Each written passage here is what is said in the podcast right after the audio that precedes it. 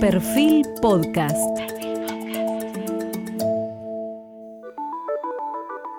Periodismo puro. Jorge Fontevecchia en entrevista con el gobernador de Entre Ríos, Gustavo Bordet.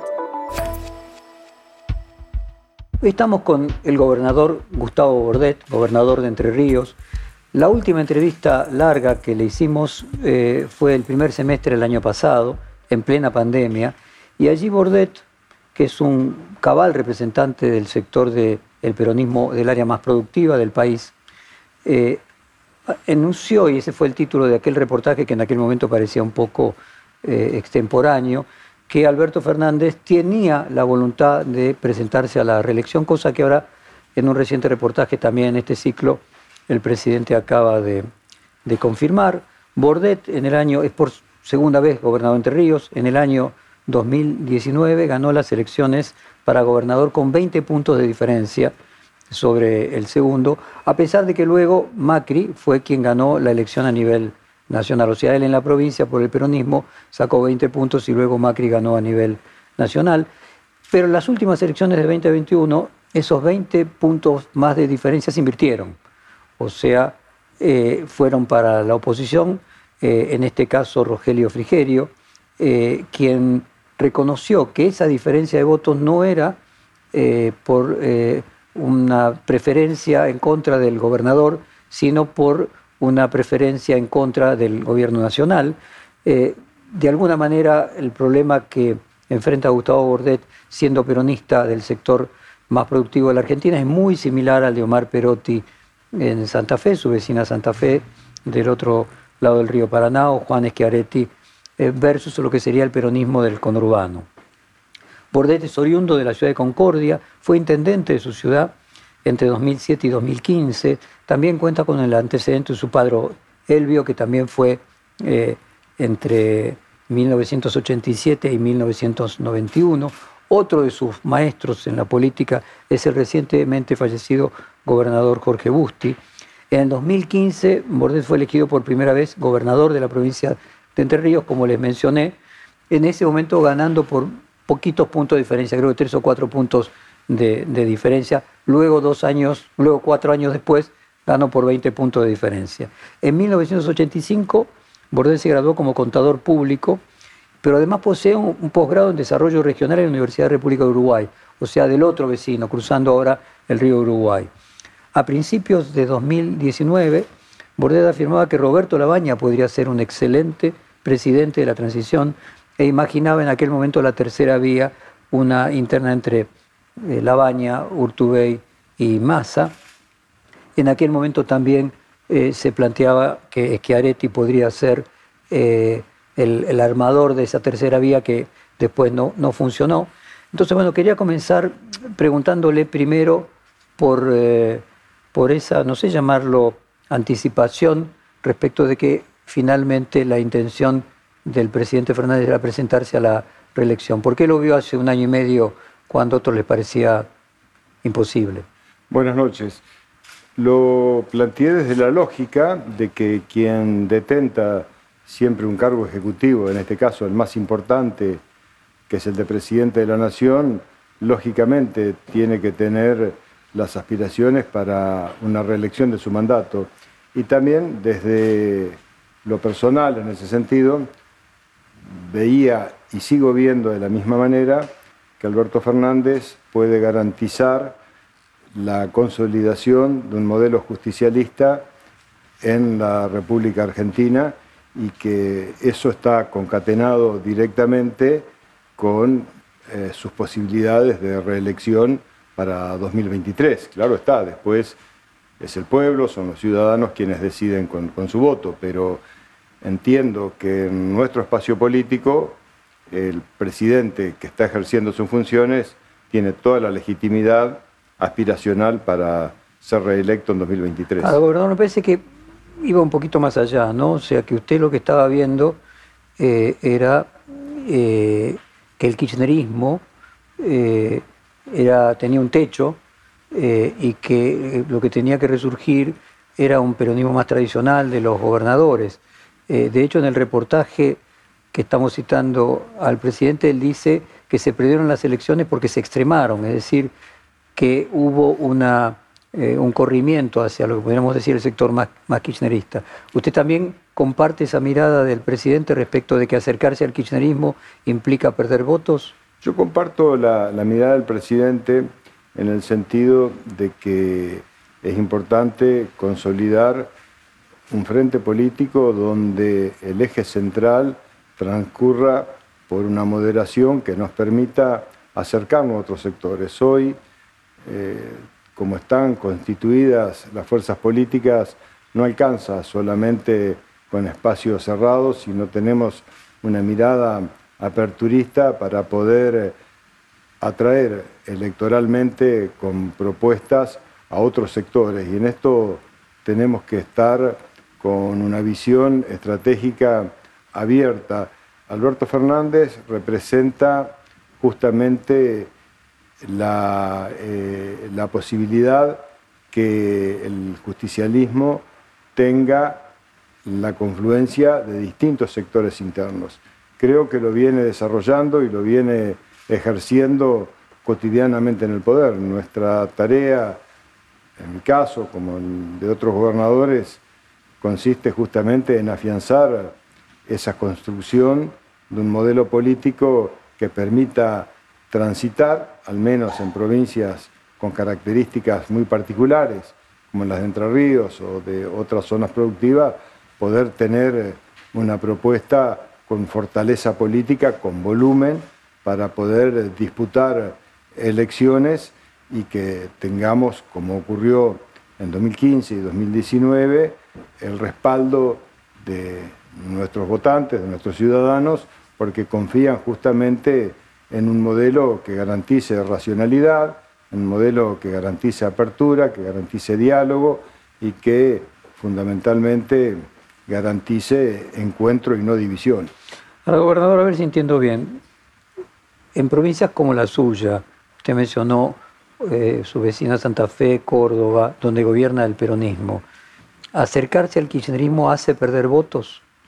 Bueno, claramente en esta última elección, cuando se radicalizan posiciones, obviamente hay un corrimiento de votos que antes los tenemos, cuando se votan cargos ejecutivos, le hace gobernador, intendentes, y cuando se eligen cargos eh, legislativos, esos votos justamente no están. nuestras provincias tienen un voto, particularmente Entre Ríos, tiene un voto muy fluctuante. Entre Ríos es una provincia con una muy buena distribución demográfica de la población. La capital concentra solamente un 25%. Hay ciudades importantes, hay un voto que no siempre va dirigido o está cautivo con una propuesta política. Y esto hace, usted lo decía en la introducción, que cambie el voto. Claramente, cuando ese voto se nacionaliza, eh, perdemos identidad desde el justicialismo local. Entonces, cuando las propuestas son locales, los ciudadanos nos confían en la responsabilidad de ejercer cargos públicos a través del voto. Cuando se nacionalizan, como ocurren en elecciones de medio término, o cuando nos acercamos y predominan posiciones más extremas dentro del justicialismo, ese voto lo perdemos claramente. Ahora, una cosa es nacional versus local y, otra cosa es en el nacional versus local eh, kirchnerismo y peronismo, porque supongo que si el local fuera kirchnerista perdería. Entonces me parece que independientemente de nacional o local, aquí lo que está planteado es que esas provincias tienen un comportamiento, podríamos decir, muy distinto del conurbano, donde el kirchnerismo a lo mejor puede ser más atractivo. Es diferente, hay municipios, por ejemplo, con, intendentes que tienen una impronta kirchnerista, que los ciudadanos confían, porque cuando se eligen cargos ejecutivos se elige más también por la confianza que tienen desde la persona para que resuelva los problemas cotidianos de todos los días, que es lo que hace un intendente. Pero en lo macro, cuando se va a posiciones en una provincia que es muy moderada, que tiene posicionamientos muy de centro y donde hay alternancia democrática, es muy fina la variable que separa de una posición política a otra. Y claramente, cuando una propuesta se radicaliza para un extremo o para el otro, este, esto claramente significa fuga y pérdida de votos. Ahora, cuando hablamos del peronismo, los gobernadores, mencionábamos su caso, el caso de Perotti, el caso del gobernador de Córdoba, pero faltaría también el, caso del gobernador de San Juan, eh, Sergio Unea, que incluso había dicho él en su momento, comienzo de 2019, que La Baña era el, presidente ideal. Podríamos decir que hay una serie de gobernadores de centro eh, que tienen una posición muy distante del kirchnerismo eh, y que podrían al, mismo tiempo sumarse a los gobernadores del norte, también más cercanos a Alberto Fernández, como el actual jefe de gabinete. Se decir que hay una tendencia en la mayoría de los gobernadores a tener una distancia del kirchnerismo y una mayor cercanía, eh, no sé, con, el presidente. Sí, eh, esto es por lo menos lo que conversamos, lo que particularmente converso con muchos gobernadores. Hay una cercanía con el presidente, claramente nosotros vemos representados nuestros intereses federales en el presidente y entendemos que el futuro del justicialismo hoy pasa por consolidar el plan de gobierno del presidente y acompañar obviamente con las provincias. Cuando conversamos con los gobernadores entendemos que esta es la vía, que, este es el camino. entiendo que todo tiene ciclos y todo tiene oportunidades en política. Hoy el presidente es Alberto Fernández y desde el justicialismo, desde nuestras provincias, tenemos que consolidar la construcción de ese poder, repito, como decía anteriormente, para que en 2023 sea quien lleve adelante una propuesta que necesariamente tiene que ser superadora a la que hoy tenemos, que tiene que ser mucho más convocante, que tiene que ser mucho más abierta y que tienda a romper definitivamente grietas que inútilmente hoy nos están separando. Cuando usted dice mucho más abierta, mucho más convocante, eh, es mucho, con una incidencia mucho menor del kirchnerismo. De sectores que claramente hoy no están acompañándonos porque ven que no están representados sus intereses dentro de nuestro espacio. Puede ser por el kirchnerismo, puede ser por otros sectores, pero la actitud convocante claramente tiene que estar para poder acercarnos a votos que antes los teníamos y que hoy no los tenemos. Yo podría decir eh, eh, que su eh, su táctica, su terapia para que el peronismo pueda, el Frente de Todos pueda volver a ganar en 2023, se resumiría en una deskirchnerización del Frente de Todos? Yo no, hablo de, de yo creo que hay sectores dentro del Frente de Todos que están perfectamente establecidos, representados. Ahora, lo que nos ocurrió es que en 2019 tuvimos la confianza en el voto de muchos sectores moderados, de muchos sectores que no necesariamente adhieren al peronismo, pero que tienen simpatía, que confían en un proyecto de crecimiento, de moderación, pero también de inclusión social, y que esa confianza que estaba en el 2019, hoy no la tenemos, hoy la perdimos, y hay que ir a buscar esa confianza. Y eso se soluciona este, saldando grietas inexistentes y generando eh, conflictos que nos llevan a una relación de amigo-enemigo que hoy está muy marcada en la sociedad, está muy marcada en el Congreso, atraviesa dos franjas claramente de la política y que es nuestra tarea solucionarla, porque no se construye un país con esta lógica de antinomias y de confrontación permanente. Gobernador, eh, algo que sorprende de Entre Ríos eh, es que pareciera que ustedes pueden cruzar la grieta en un sentido, porque el candidato a gobernador a sustituirlo a usted en 2023 de la oposición es Rogelio Frigerio, y él habla bien de usted eh, y usted habla bien de él. Eh, me hace acordar a lo que pasa en Brasil, donde Lula propone como candidato a vice a su competidor, eh, al que, fue el candidato del PSDB a, Alquimín. ¿Cómo es esa relación suya con Frigerio y, cómo es especialmente el electorado entrerriano respecto del rechazo a los extremos o a la grieta? Mire, que uno compita en política o tenga miradas diferentes de la realidad o aplicación de soluciones diferentes no significa que tenga que recurrir a la descalificación, al agravio personal este, o a, generar actitudes que, que tiendan a herir desde lo personal. Yo creo que se puede confrontar, se puede competir en un marco de racionalidad donde las críticas tienen que hacerse desde las posiciones o las visiones diferentes que tenemos. Eh, creo que esta es la forma de discutir en política que salda la grieta. Si yo sobre un determinado tema puedo plantear una crítica, y le pongo un ejemplo, con la ley de presupuesto, yo estoy en desacuerdo con los legisladores que en campaña prometieron que iban a defender los intereses de la provincia de Entre Ríos y no permiten que se vote una ley que termina perjudicando los intereses de la provincia. Yo hago esa crítica. Ahora, lo que no voy a hacer una crítica descalificativa acusando de traidores, por ejemplo, a los diputados que no votaron, porque ahí claramente uno entra en otro terreno y lo que hace es profundizar esa grieta, no solucionar esa grieta. Creo que tenemos que discutir desde de los problemas, desde el lugar de marcar las posiciones, que a veces son diferentes y claramente diferentes, y marcarlas con altura, con respeto, y por otro lado también, cuando podemos acordar, tenemos que acordar, porque hay cuestiones que son políticas públicas, que trascienden gestiones de gobierno y que son vitales para el desarrollo de la provincia en el futuro. Esto, lógicamente, a, mí en lo personal me ha traído algunos problemas porque se habla de pactos y otras cosas, cosas que jamás existió. Es forma de ver la política desde otro ángulo y desde otra perspectiva que no es tan difícil, que si uno toma países vecinos como Uruguay, sin lugar a dudas va a encontrar que hay posiciones muy marcadas, muy, pero muy marcadas, sin embargo hay cuestiones en las cuales uno se pone de acuerdo. Estuve hace 10 días en Uruguay y estuve con el presidente la calle Pou.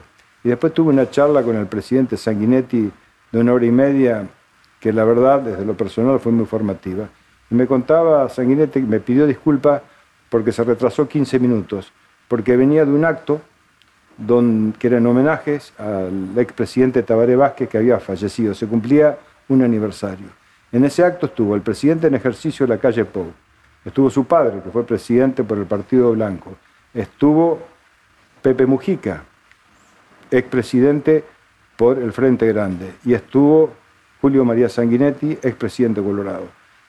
Es forma de ver la política. Cada cual, colorados y blancos y Frente Amplio, piensan completamente distinto, discuten, polemizan, pero hay cuestiones en las cuales necesariamente tienen que ser convocantes.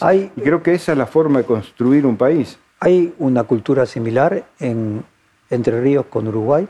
¿O si usted encuentra que hay similitudes? Sí, hay una matriz común. De hecho, si uno se remonta a la historia, a los uruguayos les gusta más que le digan orientales, no, no, no uruguayos. Yo solo aprendí porque viví toda la vida frente a Uruguay, pude estudiar en la Universidad de la República de Uruguay. Eh, hay cuestiones culturales, ellos eran los orientales y nosotros éramos la, provincia este, que era el occidente del río, del río Uruguay, que era lo que nos separaba, nos dividía. Pero ese concepto artiguista que fue muy fuerte de la Liga de los Pueblos Libres marcó muy cerca lo que era la matriz entrerriana y lo que como provincia entrerriana y lo que es el Uruguay. Artigas se exilia en Entre Ríos, en su éxodo, en su redota, como la llaman este, en la historia uruguaya. Entonces tenemos muchas cosas que nos unen, muchas cosas comunes, muchas formas de ver, de entender este, la vida. Esa cultura también tiene que ver con una matriz de producción.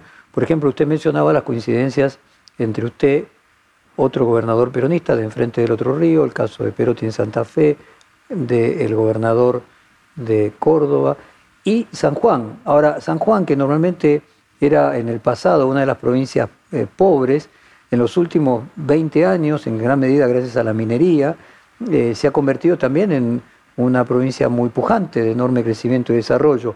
En la medida que la matriz productiva eh, es autosuficiente y superavitaria, ¿cambia la cultura política?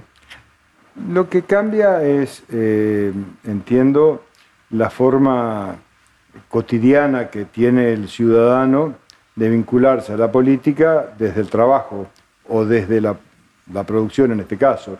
El hecho de que en provincias como Entre Ríos, como las que usted citó, haya una multiplicidad de economías regionales. Mire, en Entre Ríos es muy importante la avicultura. El 50% de lo que se produce y se exporta en carne aviar es desde Entre Ríos. Pero también es muy importante la citricultura, la producción de arándanos, la plantación de arroz, el resto de los cultivos, maíz, trigo, soja, la ganadería, la producción de miel, Entre Ríos es el segundo productor de miel. Hay una ruralidad todavía que es muy grande, que hacía esa distribución geográfica que, que le manifestaba.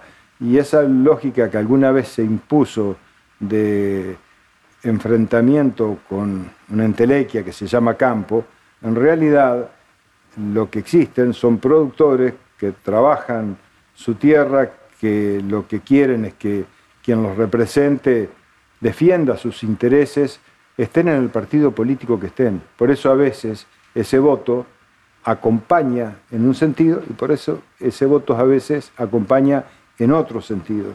Es un, afortunadamente creo que es una plusvalía que tienen nuestras provincias eh, de que se pueda eh, tener ese poder autónomo de decisión. a ver, gobernador, yo quería llevarlo a algo, si se quiere, un análisis más marxista, cuando Marx planteaba de que la infraestructura construía la superestructura y no como sostienen los liberales, de que es a la inversa, o sea, la economía hace la cultura y no la cultura a la, economía. Eh, al, ejemplo que le puse de San Juan, con su progreso económico y cómo el proceso económico lleva a que haya eh, gobernadores más de centro, Podría agregarle también el caso de Corrientes, su vecina provincia, que en otra época era, teníamos una cultura más norteña, para decirlo de alguna manera, y que hoy pareciera ser de centro, o sea, está integrado a estas provincias, la suya, Santa Fe, Córdoba. Eh, sí, son casos, a ver, San Juan tuvo un auge con la minería, pero la minería fue el disparador para el surgimiento de muchas economías regionales que tienen mucha potencia en San Juan. E intuyo también para los servicios, ¿no? Porque obviamente el desarrollo de una actividad requiere servicios. Obviamente.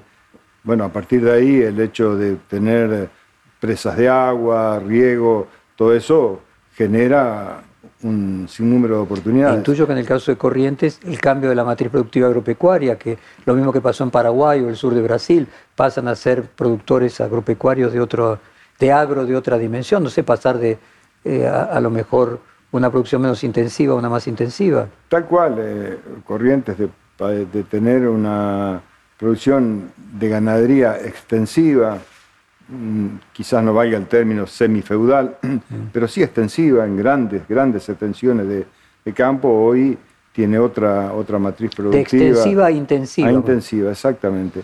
Con un crecimiento notable de la forestoindustria, con un crecimiento también de muchas eh, producciones regionales, caso de la citricultura, que se ha ido desplazando de Entre Ríos a ver, a ver si yo puedo plantear, a partir de los ejemplos eh, geográficos y cómo comparten culturas políticas parecidas, podríamos decir que aquellas provincias que les va bien tienden a posiciones políticas más moderadas, más de centro, y que aquellas que no cuentan con eh, los recursos suficientes normalmente buscan salidas más polarizantes como podríamos decir una manifestación de su malestar.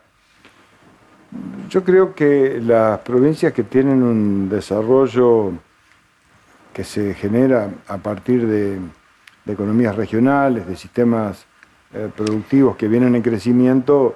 Más pujantes, que tienen más posibilidad de progreso, la tendencia política es hacia el centro. Aquellas que ven que, están detenidas, que no pueden crecer, o peor aún, que están decreciendo, florecen con mayor proporción discursos más extremos, de cualquiera de los extremos. Yo creo que el hecho de, tener una provincia, repito, con multiplicidad de oportunidades desde lo industrial, desde lo productivo, desde lo económico en general, hace que el voto tienda no digo a ser más de centro o más conservador, tienda a ser justamente a exigirle a sus candidatos que representen esos intereses. ¿no? Y no pasa solamente con el productor, no pasa solamente con el, con, el, con la pyme o con el empresariado, pasa con los trabajadores. Buscan justamente tener una estabilidad, tener eh, una garantía de que si hay crecimiento va a haber empleo y esto exige moderación y también hay una construcción durante mucho tiempo de respeto, de diálogo y la política transcurre quizás por otros caminos que no necesariamente es la confrontación permanente, porque no es eso lo que nuestro electorado nos demanda. No nos demanda que estemos discutiendo y peleando estérilmente, sino que discutamos lo que haya que discutir y nos pongamos de acuerdo en lo que haya que ponernos de acuerdo para construir este, una mejor provincia. Podríamos construir este, esta idea como un axioma. Desarrollo es igual a moderación, estancamiento y decadencia eh, producen extremismo.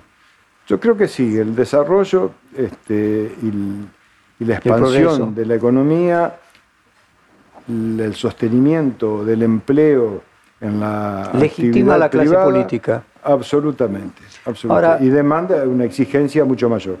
Mencionaba el caso de San Juan. Ahora hay un caso reciente en Chubut en el que se plantea una situación eh, en la que un gobernador quiere producir eh, una nueva fuente de desarrollo y una parte de la sociedad eh, se opone. Usted de su propia experiencia, lo, que le pasó no necesariamente cuando usted era gobernador, pero sí lo que pasó con Bosnia en, su momento cuando usted era intendente. ¿Cómo ve esto que está sucediendo en Chubut? Yo creo que no quiero polemizar sobre una provincia mía, una provincia vecina. Yo primero soy muy respetuoso de los temas ambientales y creo que tenemos que ir a un futuro sustentable y tiene que haber métodos sustentables de producción. Tenemos que corregir muchos métodos eh, de producción agrícola, sobre todo en, en mi provincia, en Entre Ríos, donde voy a estar promoviendo una ley de cultivos responsables para que los agroquímicos no generen efectos nocivos sobre las personas, pero que a su vez permitan sostener un sistema productivo, con la minería pasa exactamente igual, eh, pasa exactamente igual con la industria forestal. Si uno tiene estándares y normas de control, eh, tranquilamente se puede compatibilizar la producción sustentable de la minería con el recurso medioambiental. Si una provincia tiene la segunda mina de plata más grande del mundo, en el medio de una meseta donde no se puede hacer otra cosa que explotar esa mina de plata porque no hay posibilidad de realizar ningún otro tipo de actividad, me parece que se está perdiendo una oportunidad histórica. ¿Y cuál es su propia experiencia de lo que pasó en su provincia con Bosnia? ¿Cómo modificó la industria forestal? ¿Qué pasó con la contaminación? Estamos hablando de casi 15 años después, 18 años después. Y teniendo una mirada retrospectiva del conflicto, creo que el, problema más grande que ocasionó el conflicto fue la paralización de muchas relaciones bilaterales que teníamos con Uruguay. Y la verdad que esto fue muy doloroso porque hay una historia común de construcción entre uruguayos y argentinos. Y eh, fíjese que en el momento más álgido del conflicto los intendentes de la margen del río Uruguay orientales y los intendentes de la margen del río Uruguay sobre la provincia de Entre Ríos nos pusimos de acuerdo para crear un comité para la hidrovía del río Uruguay, que era para el dragado. Pero esto disparó también otras series de encuentros que necesitábamos ese espacio para poder salir por arriba del conflicto. El conflicto, más allá del tiempo que duró, generó que Entre Ríos quede estancada en su producción forestal industrial.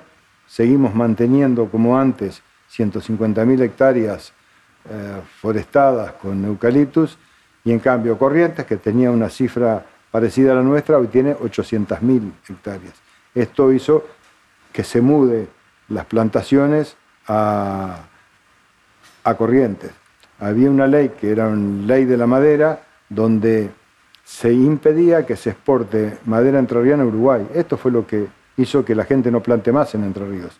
Y era una ley que primero era inconstitucional, porque los recursos aduaneros y de exportación son facultad del gobierno nacional, no de las provincias, y además porque era un absurdo hablar de madera entrerriana, porque ¿sabe qué pasaba?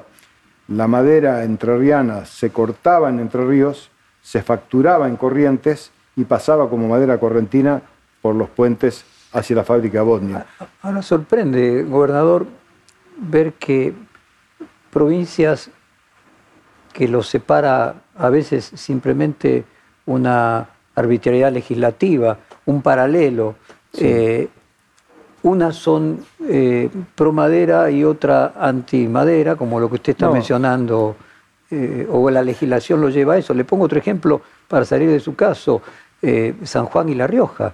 uno puede entender que Mendoza tenga otra matriz productiva mucho más diversa, pero La Rioja no tiene mucho más que, que lo que podría tener San Juan, y sin embargo la minería en San Juan es vista como una oportunidad y en La Rioja es vista como una amenaza. ¿Cómo se construyen culturas provinciales? Yo creo que hay que desmitificar muchas cuestiones que, tienden a, posiciones de, mucho fundamentalismo. Yo le puedo hablar del caso de la madera, porque es un caso que me toca de cerca.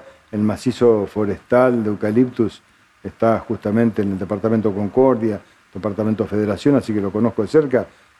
Y el atraso que tuvimos hizo que esto migre a corrientes. Hoy se corrigió. Yo soy un convencido de que la explotación forestal es una gran oportunidad. Primero porque medioambiental, medioambientalmente es muy sustentable.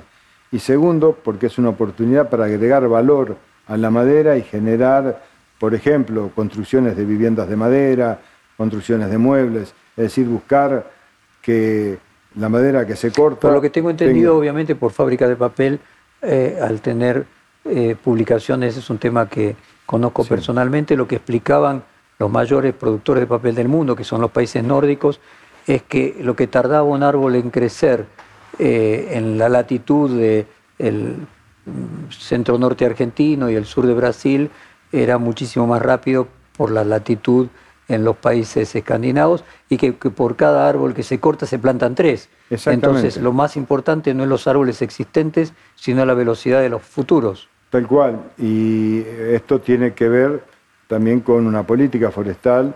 Por ejemplo, Misiones, que tiene una política forestal mm, afianzada en el tiempo, lo practica y le está dando resultados muy buenos. Nosotros estamos exportando hoy por los puertos entrerrianos madera que, viene de, Misiones, que es excedente, que le está quedando y tienen que sacarlo este, y se hace a través de nuestros puertos.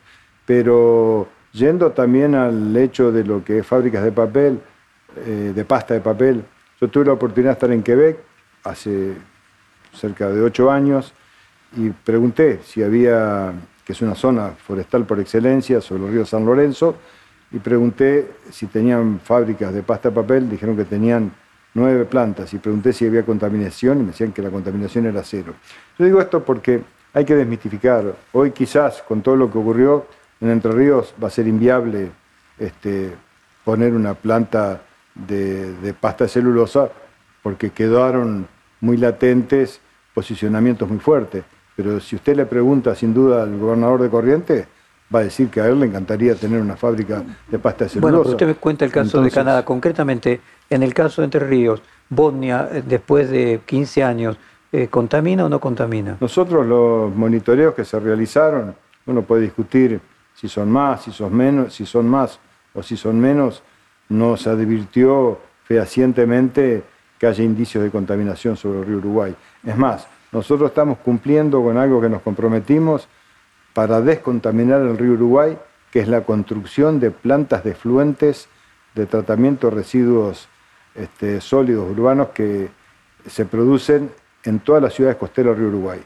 Ninguna... lo que usted dice es que nosotros contaminamos más el río Uruguay que los uruguayos con las papeleras. No, lo que yo digo es que hoy en Entre Ríos, todas las ciudades a la vera del río Uruguay tiran en crudo todos los efluentes cloacales al río Uruguay, eh, salvo... Que sí son contaminantes. Que obviamente. Eh, hoy hay un programa a través de VID donde se están mejorando las plantas. Gualeguaychú, que sí tiene una planta de tratamiento, está en obra, ya está comenzando la obra Concordia está en proceso de licitación, se abren los sobres en el mes de enero y está próximo a salir Concepción del Uruguay y después vienen Colón y San José. Con esto vamos a saldar una deuda ambiental con el río Uruguay, que es justamente tener tratamientos de fluentes para que cuando lleguen al río lleguen con los niveles eh, estándares que, se requiere para que no contaminen. Gobernador, ya hablamos de su provincia, déjeme ahora, hablamos del presente, déjeme ir a, 2023 y al peronismo y al equilibrio del ecosistema político. Usted no puede ser candidato a, gobernador de su provincia porque ya lo fue dos veces. Y tengo entendido que en su provincia, quien fue dos veces gobernador no puede nunca más volver a ser gobernador, ni siquiera pasando un periodo. Así es, la constitución en Entre Ríos se reformó en 2008, permitió la reelección en un periodo más, que puede ser continuo o discontinuo, en mi caso continuo, pero después nunca más. Es una cláusula restrictiva, tipo americana, que se utiliza para pero en Estados, Unidos, solo para presidentes, si no entiendo mal, los gobernadores pueden ser reelectos en Estados Unidos. Absolutamente, ninguno de los 50 estados en Estados Unidos tiene esta cláusula. Es solamente para el presidente, se colocó en la época cuando Roosevelt era presidente para también limitar las reelecciones indefinidas. ¿Y usted está de acuerdo con que no pueda volver a ser nunca más gobernador? Yo estoy de acuerdo en el sentido de que ocho años me parece que es un ciclo más que importante para poder desarrollar un plan de gobierno y para poder concretar y llevar adelante acciones de gobierno. Cuatro es un periodo demasiado corto y si los ciudadanos están de acuerdo, confían y a través del voto popular se otorga un periodo más, ocho me parece que un periodo más que suficiente y también porque entiendo que hay que eh, romper a veces con lógicas caudillescas que, que tiendan a ir generando nuevas eh, oportunidades, que quien me suceda pueda hacer las cosas mejor, puedan estar planteadas políticas públicas que den continuidad, que den previsibilidad. ¿Usted no podría ser candidato a vicegobernador? No, tampoco, tampoco. Entonces, con su defensa de, eh, entiendo, eh, la alternancia en el poder, que es lo que usted está eh, destacando, y en contra del caudillismo, que plantea casualmente que la posibilidad de perpetuarse en el poder potencia los, los caudillismos. hábleme de su visión del peronismo a futuro. uno podría decir de que el peronismo en determinado momento, muerto su líder, recorrió un camino de institucionalización con la renovación eh, peronista que integraba a Cafiero en su momento, que probablemente los gobernadores de la tercera vía, Schiaretti, eh, Perotti, usted mismo, Uñac, pueden ser herederos de esa búsqueda de construir un partido institucional clásico como los partidos del hemisferio norte, no de una persona, eh, sino institucional. En ese sentido, el kirchnerismo podría haber sido visto como una regresión en, ese proceso de instituciones, un partido vaya más allá de las personas. ¿Usted cree que el kirchnerismo en 2023 va a pasar a ser una parte minoritaria y que el peronismo va a poder institucionalizarse como un partido que vaya más allá de figuras eh, omnímodas y que eh, puedan tener eh, el control absoluto del partido y decidir quién es el candidato? Yo creo que el peronismo después de la, de la muerte de, Juan Perón y después del periodo que duró la dictadura hasta 1983, desde ahí en adelante recorrió un camino largo, tendiente a modernizarse, a, construirse y constituirse como partido político. No fue un proceso sencillo. De un movimiento a un partido político. De un movimiento en realidad el movimiento siempre sigue estando porque si uno ve lo que conforma el peronismo, está una es una expresión donde hay una adhesión de muchos, de muchos sectores y, en definitiva, como hay, alguien dijo, en Argentina en definitiva todos terminan siendo peronistas. Hasta, y se ponía como ejemplo este, en forma humorística el caso de que el Papa también adhiere. Pero esa característica movimentista se expresa y se canaliza a través de un partido, un partido político que para construirse y constituirse como partido político tuvo que tener un proceso de renovación muy importante que se dio en los años 80, tener una, pasar por una experiencia con el menemismo, con sus claros y sus oscuros, este, y el kirchnerismo que fue en un momento institucional de la Argentina muy delicado, muy grave, quien puso en marcha y en funcionamiento todo un sistema que había caído por la crisis 2001-2002. Y esto es evolutivo y va evolucionando. Y yo creo que hoy el peronismo está institucionalizado, es un peronismo democrático, es un peronismo que posibilita... perdóneme, gobernador, la vicepresidenta decidió quién era el candidato a presidente y no hubo eh, internas para eso. Eso no parece muy institucional. Pero generó el consenso necesario. Era, entiendo que la decisión en ese momento de Cristina en que Alberto Fernández sea el presidente era el punto de consenso para que... Usted lo que dice es que en el fondo ella no lo eligió, ella eligió lo que podía elegir. Ella eligió la persona que podía generar consenso y confianza.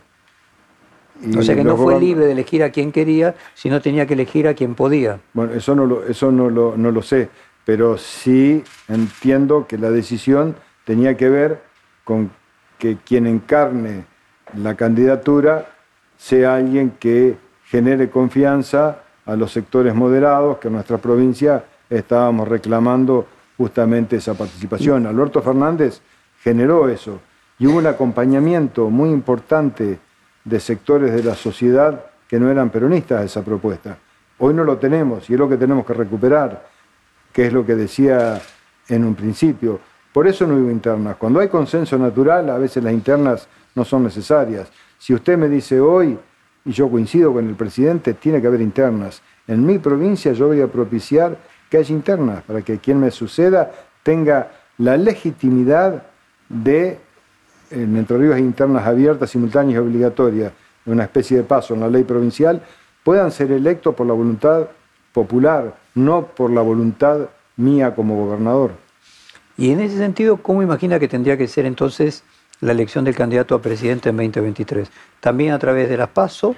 A través de PASO. Yo creo que las PASO, eh, el sistema de PASO es un buen sistema electoral.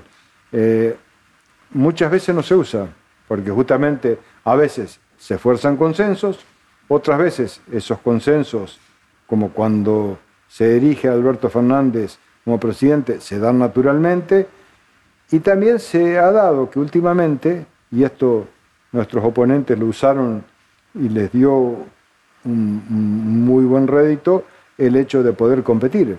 Y competir con, este, democráticamente de manera interna posibilita una movilidad de ideas y si se garantiza que haya integración de las minorías, esto después confluye en una propuesta política mucho más potente. A nivel nacional, ¿qué sectores se integran? O sea, si usted tuviera que hacer una taxonomía, diría, por un lado estaría el kirchnerismo, con la cámpora como su significante principal, por otro lado estaría el peronismo tradicional, con los gobernadores como su significante eh, principal. ¿Esta sería la, la interna, tendría que ser en estos dos sectores, o usted ve otros? Puede haber otros, yo creo que, a ver, es un frente donde tenemos matices que a veces son más marcados, a veces son menos marcados, y esta forma de dirimir posicionamientos políticos internos, lo más apropiado son las pasos, porque en las pasos no votan solamente los afiliados, no son internas cerradas. Pero a ver, yo lo interpreto bien. En la medida que la economía eh, pueda ir evolucionando, por lo menos no negativamente, usted imagina que el candidato en esas pasos eh, de lo que sería el peronismo tradicional y los gobernadores, como ya lo adelantó hace un año y medio, sería naturalmente el presidente presentándose a la reelección. Claramente. ¿Y quién sería, con quién tendría con, con quién competiría? No le pido nombres, le pido corrientes de idea. ¿Con quién tendría que competir? La verdad que hoy nadie ha manifestado, el presidente sí lo ha dicho en un reportaje con usted, de que tenía la intención de, de competir para poder ser reelecto. Hoy nadie ha mostrado voluntad, quizás de. Pero fíjese, en buena hora que alguien, que alguien compita. Yo hoy no. Lo que veo son posicionamientos dentro del frente. Lo que no sé es si desde esos posicionamientos va a surgir alguien que compita en las pasos. Esa misma semana, el reportaje que usted cita, que de esta misma serie al presidente, se generó una confusión alrededor de declaraciones de Guado de Pedro, que estaba respondió una pregunta que, dado el delay de la comunicación, pareció responder seguro que sí, así la Cámpora debía presentar su propio candidato en las PASO. A su juicio, ¿el kirchnerismo o sería útil para la evolución del peronismo que el kirchnerismo presentase un candidato eh, en las PASO de 2023? Yo entiendo que sí, que en la medida que si no se está de acuerdo con la propuesta que lleva adelante el presidente, se pueda competir en un espacio. Creo que no hay que tenerle miedo a la competencia, en el sentido de que a veces uno piensa que competir debilita una fuerza política.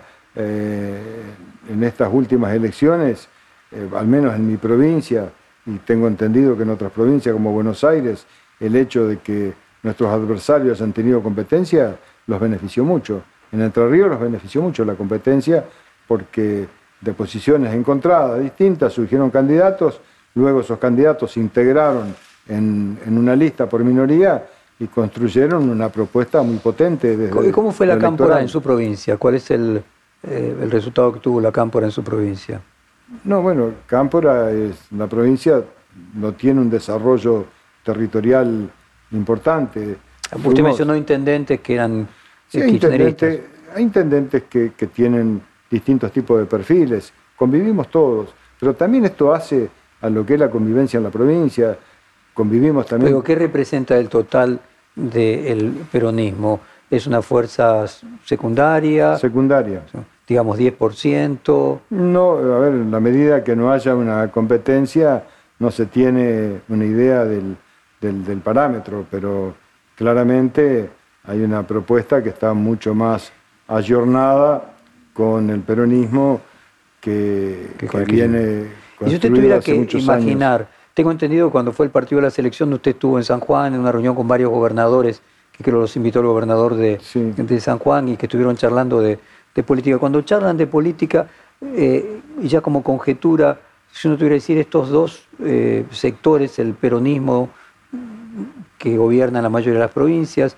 y la cámpora que tiene una incidencia y el kirchnerismo mayor en la provincia de Buenos Aires, ¿qué peso específico le dan a uno y otro? O sea, ¿consideran que el peronismo tradicional hoy es mayoritario frente a lo que podría representar el kirchnerismo? Depende donde, a nivel nacional. Depende de donde estemos situados. Cuando conversamos con gobernadores, la realidad en las provincias es muy diferente. No, no, a nivel nacional le pregunto, gobernador. Entiendo que en cada provincia lo que están tratando de hacer, eh, imagino que en Entre Ríos su lema lleva la palabra Entre Ríos, en, tengo entendido en Córdoba lo mismo, o sea, cada uno de los gobernadores trata de hacer provincial su elección para no estar arrastrado por lo nacional. A nivel nacional, nuestra referencia, al menos particular y por lo que he conversado con algunos otros colegas, es el presidente Alberto Fernández. Creo que él sintetiza lo que las provincias todos los días trabajamos con el gobierno nacional para construir este, nuestros objetivos, que son e- comunes y federales. ¿Y en ese sentido su relación entonces es con el jefe de gabinete y no con el ministro Interior? No, no, con el, eh, el presidente tiene un equipo de gobierno y funciona como tal, y son roles que están determinados, eh, bien, bien determinados. ¿Cómo se lleva con Guado de Pedro, gobernador? Bien, tengo una muy buena relación con Guado, tengo una muy buena relación, es un político que tiene toda la, la visión del país y de los gobernadores y tengo una muy buena relación. ¿Le gustó que haya renunciado inmediatamente después de las PASO? No, no me gustó. Creo que, cuando, que, que hubo un apresuramiento, pero bueno, eso después se resolvió con el presidente. Vio que Paolo Roca dijo recientemente de que más allá de las inconsistencias macroeconómicas del presente, Argentina tiene una enorme eh, oportunidad y no se puede perder de vista un futuro promisorio de la Argentina. ¿Cuál es su propia visión de la economía? Creo que estamos en un momento de expansión económica. Eh, hoy el mundo demanda alimentos, Argentina es un gran productor de alimentos hay una situación internacional que es favorable a Argentina, no solo por los precios de los commodities. Si uno lo analiza desde lo macro, vuelvo a una referencia provincial, en Entre Ríos el empleo privado aumentó un 2,1% a niveles prepandemia, es decir, superando 2019. Cuando hablo con industriales, tanto avícolas, como de la construcción, cuando hablo con pymes, cuando hablo con los centros comerciales, todos me manifiestan que hay una expansión económica. Las variables macroeconómicas demuestran también que hay niveles de crecimiento superiores a prepandemia. En la construcción se han recuperado empleos que se habían perdido y hoy estamos también superando niveles de 2019. En este sentido, la obra pública está empujando mucho la reactivación de estos sistemas de construcción. En exportaciones también lo estamos viendo, las exportaciones aumentaron un 7% respecto a 2019 en Entre Ríos. ¿Cuánto precio y cuánto cantidad, gobernador? A ver, es, muy, es, muy, es muy parejo lo que es cantidad de lo que es precio, porque hay cadenas de valor que ya tienen mercados estipulados y establecidos. También pasó algo curioso, que además de exportar, hubo buen precio en el mercado interno, cosa que hacía muchos años no había, por ejemplo en frutas eh, como cítricos o como pollo, que encuentran el mercado interno. ¿Y cómo ve el problema de la inflación? O sea, imaginemos, justamente, exportaciones argentinas con posibilidad de crecer, ah, mercado interno, como usted dice, recuperándose, pero con la inflación... Ahí es lo que iba. Veo justamente variables macro que están en una muy buena situación y todo hace pensar que para el año que viene va a seguir en este ritmo, pero mientras no podamos controlar variables inflacionarias, esto hace que la rentabilidad que tienen muchos sectores quede licuada y fundamentalmente que los salarios de los trabajadores queden también licuados por la inflación y no puedan este, superarlos. De todos modos, el hecho de estar igualados... O sea que el Producto Bruto crezca por exportaciones, pero no por consumo. Exactamente. Entonces... Ese es el talón de Aquiles del modelo. Ese es el desafío. Ese es el desafío que tenemos que tener para poder corregir variables inflacionarias, para poder ir hacia un modelo de cambio unificado. Y en esto hay una cuestión que es clave, que es poder tener un acuerdo con el Fondo Monetario decoroso, un acuerdo que se viene negociando con mucha firmeza, pero que tiene que encontrar en un tiempo no lejano, en un tiempo cercano, próximo, la firma de poder tener primero el alivio que se necesita para el diferimiento en capital de desembolsos y también que ese alivio pueda servir por lo menos para las dos, los dos primeros años de la gestión que viene, justamente para que no sea en el corto plazo. Esto es lo que se está negociando y entiendo que si podemos tener un acuerdo que a mi entender va a ser beneficioso para los intereses de Argentina, podemos recuperar el crédito, se puede recuperar la confianza y podemos tener inversiones en Argentina que hasta que este acuerdo no se selle no la vamos a tener. Y hoy hay oportunidades para que se invierta en Argentina. Entonces, creo que el hecho de poder normalizar nuestra situación de deuda, que hay que decirlo, se contrajo irresponsablemente de manera insólita, porque se tomó un crédito de 44.500 millones de dólares a desembolsar en los cuatro años que vienen. Mire, si no hay un acuerdo con el Fondo Monetario, el gobierno nacional va a tener que pagar 18.000 millones de dólares el año que viene, 2022.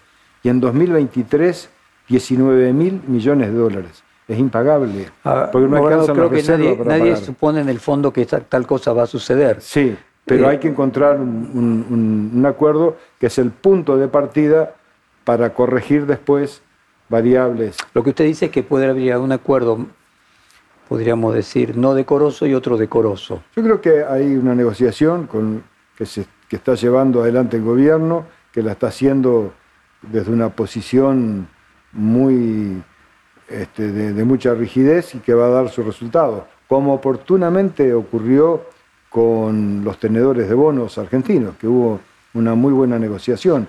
A ver, gobernador, déjeme hacer un corolario de toda esta entrevista, juntar economía con política, lo provincial con lo nacional.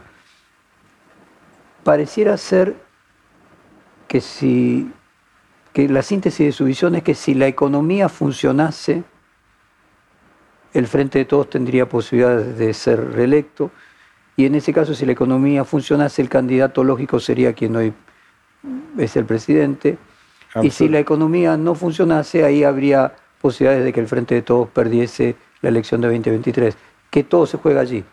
La economía es determinante, está el viejo axioma de Clinton que es la economía, punto suspensivo. Y que si la economía no funcionase, sea el candidato, el actual presidente u otro candidato, igual las posibilidades del Frente de Todos de preelección serían grandes. Entonces finalmente todo se concentra en que funcione la economía.